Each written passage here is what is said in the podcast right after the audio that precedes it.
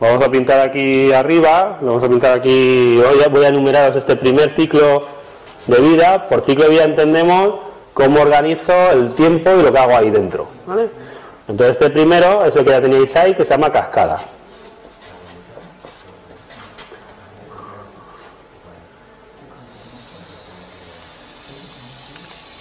Voy a pintar ahí un cascada, lo voy a pintar más grandote. ¿Vale? Voy a poner las fases esas que ya se había puesto antes.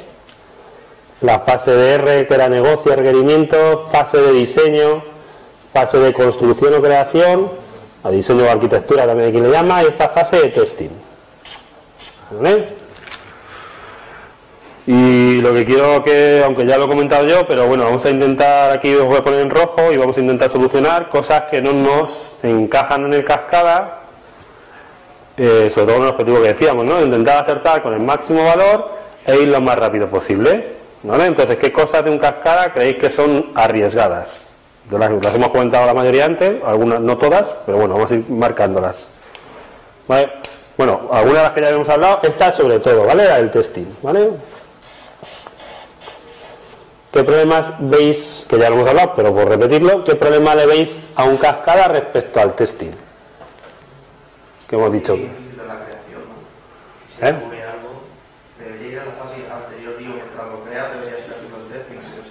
O, pues, claro, mucho antes, ¿no? Porque quizás que si cuanto más grande sea esto, imaginad que, imaginad que tenemos un proyecto de, por ejemplo, 10 meses y esto se supone que está planificado para el mes 9, pues lo más probable es que no se haga. ¿Vale? Porque además aquí hay otra cosa que la podemos pintar también en rojo, y es que la fecha fin se basa en una cosa que se llama la estimación. Y hemos dicho que la estimación normalmente eh, no está claro de dónde sale. Típicamente la estimación suele ser alguien que tiene un deseo. ¿Vale? El deseo de que se entregue en, agosto. Y eso ya está estimado, pero la realidad no es siempre lo que uno desea. Entonces, si la estimación no está del todo fina, probablemente todo esto vaya con retraso y el primero en eliminarse del mundo es el testing. ¿Vale? No hay nadie de tester aquí, ¿no?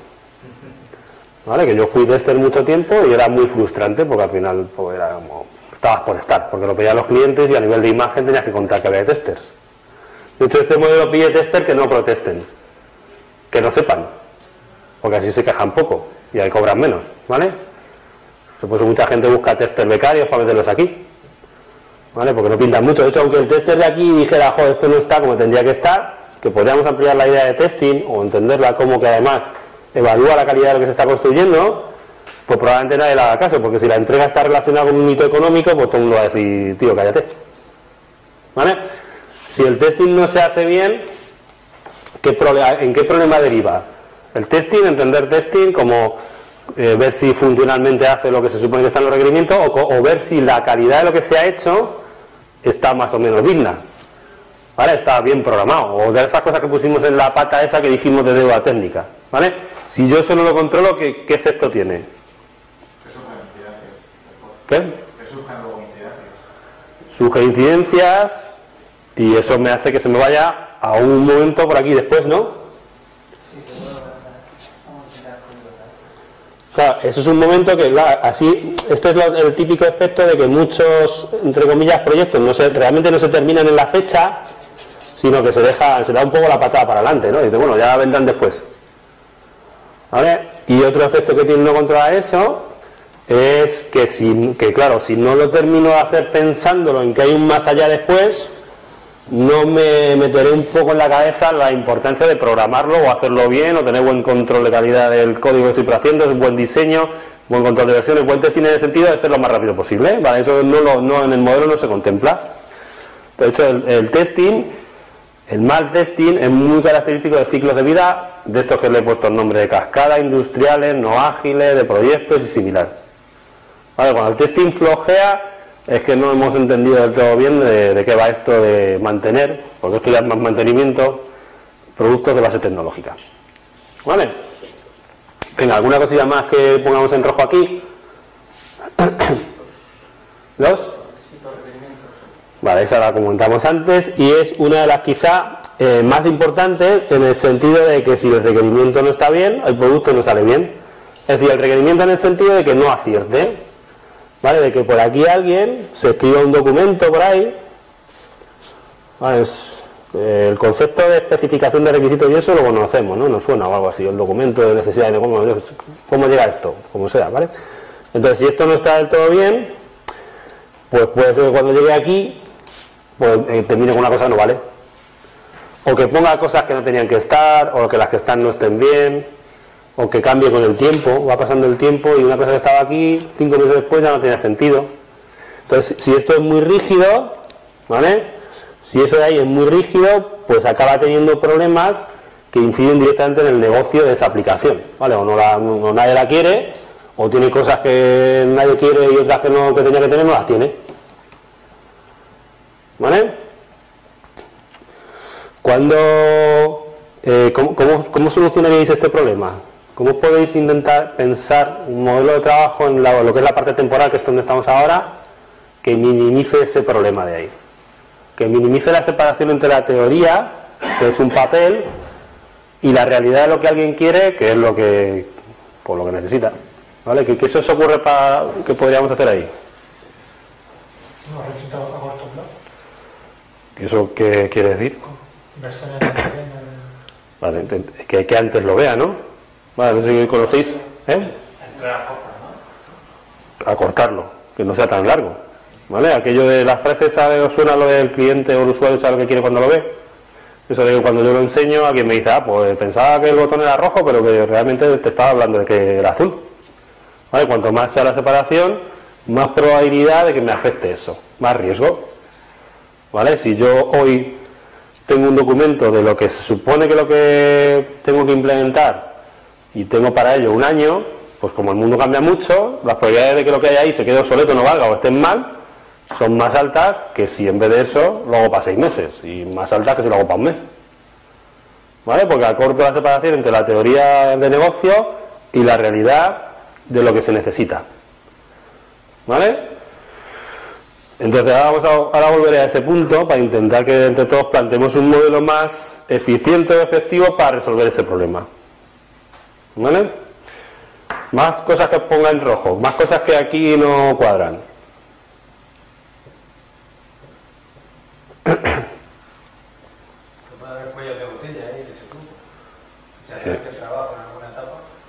Sí, se podría, o incluso que algunas no sean reales, hasta que yo las vuelva a poner en práctica. La del diseño puede ser la más clásica. yo tengo una idea de diseño que hasta no me pongo a trabajar, no sé, ¿alguno hizo VMLs eso? ¿Suena esas cosas? ¿Vale? Que luego no vayan para nada. yo hice muchos VMLs en mis tiempos y era un diseño muy teórico que cuando lo llevabas a la práctica, pues luego chirriaba. ¿Vale? Venga, una cosilla más. Imaginad que voy a hacer una raya y esto, pues como he hecho un, en el ejemplo que os he puesto, he puesto un proyecto de 10 meses, pues imaginad que aquí eh, estamos en el mes 3, pues yo qué sé. ¿Vale? Entonces la pregunta es cómo va el proyecto.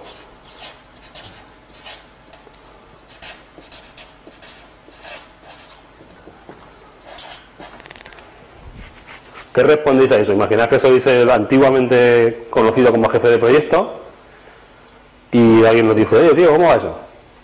¿Cómo respondéis a eso?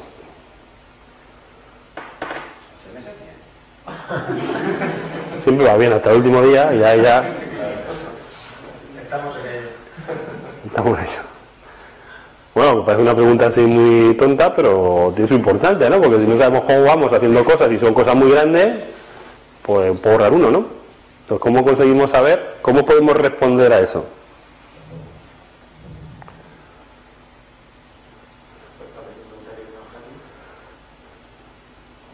A ver, eso cuéntamelo más despacio, tío. Sí, o sea, si tienes que hacer 10 meses, tienes que hacer 10 cosas, a los 3 meses has hecho 3.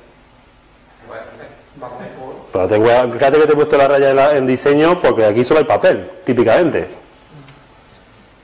Ni siquiera me he metido en ponerla en creación, desarrollo, construcción, programación, lo que sea. Entonces, ¿cómo hacemos eso? Entonces, ¿cuándo sabéis eh, ¿Cuándo sabemos en, desarrollo cuándo se sabe cuándo algo está terminado?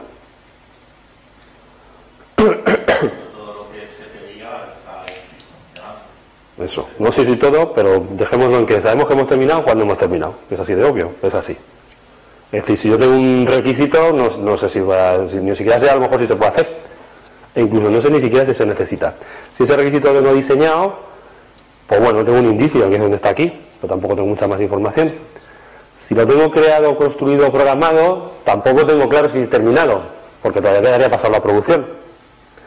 E incluso tendría que pensar en que lo tengo que testear. Entonces, la manera que teníamos, o sea, no hemos inventado otra manera de saber cómo vamos, que sabemos que hemos terminado cuando está terminado y entendemos terminado como lo más lejos en el ciclo de vida que idealmente es lo he puesto en producción. Cuando ya está en producción ya sé que ya está en producción.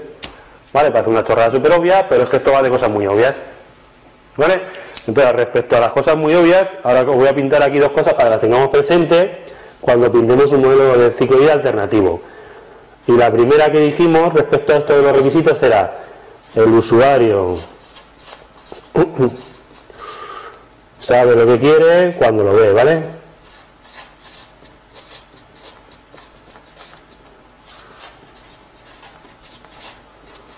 Bueno, así muy resumido, ¿vale? O sea, tengo certeza de que el usuario era lo que quería cuando me lo ven, cuando lo ve, pero cuando lo ve no en un PowerPoint, sino cuando lo ve en producción o lo más cercano a la realidad e incluso lo usa.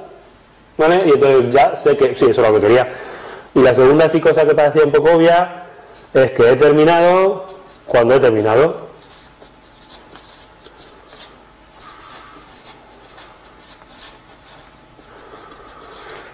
Vale, ahora vamos a utilizar esas dos cosillas para intentar pintar un ciclo de alternativo.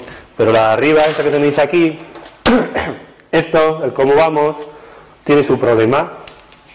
Porque si no, acabamos haciendo cosas raras. Como pensar, por ejemplo, que si estoy en el mes 3, voy al 30%. ¿Qué os parece eso? ¿Eso es correcto si os pongo eso ahí? Depende del peso de la,